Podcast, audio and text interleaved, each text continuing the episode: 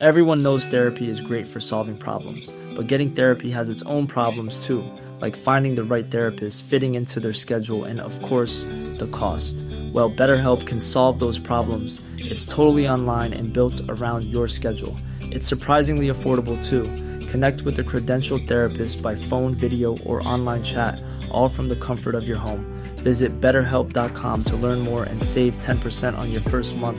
That's BetterHelp, H E L P. Heraldo Podcast, un lugar para tus oídos. Noticias del Heraldo de México.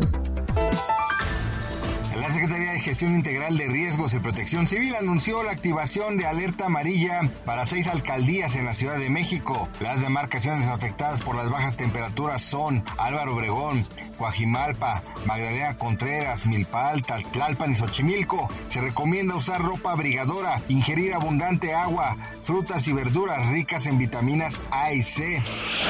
Si usted ya tramitó su tarjeta de mujeres con bienestar, manténganse al pendiente, pues se espera que la entrega de tarjetas sea en el mes de diciembre. Este apoyo brinda asistencia médica y psicológica, seguro de vida, asistencia funeraria, asistencia financiera, entre muchas otras cosas más.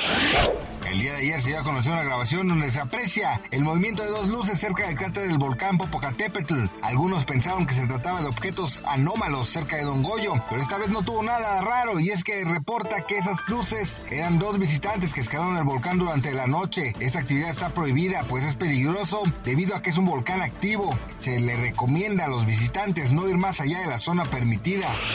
Tenga mucho cuidado y evite caer en estafas. Y es que en estos días se dio a conocer un video donde supuestamente el empresario Carlos Slim recomienda usar una aplicación de inversiones, lo cual es totalmente falso, pues dicho video se creó con inteligencia artificial antes de ingresar sus datos personales en cualquier aplicación. Verifique que sea confiable y recuerde tener en especial precaución con su información bancaria.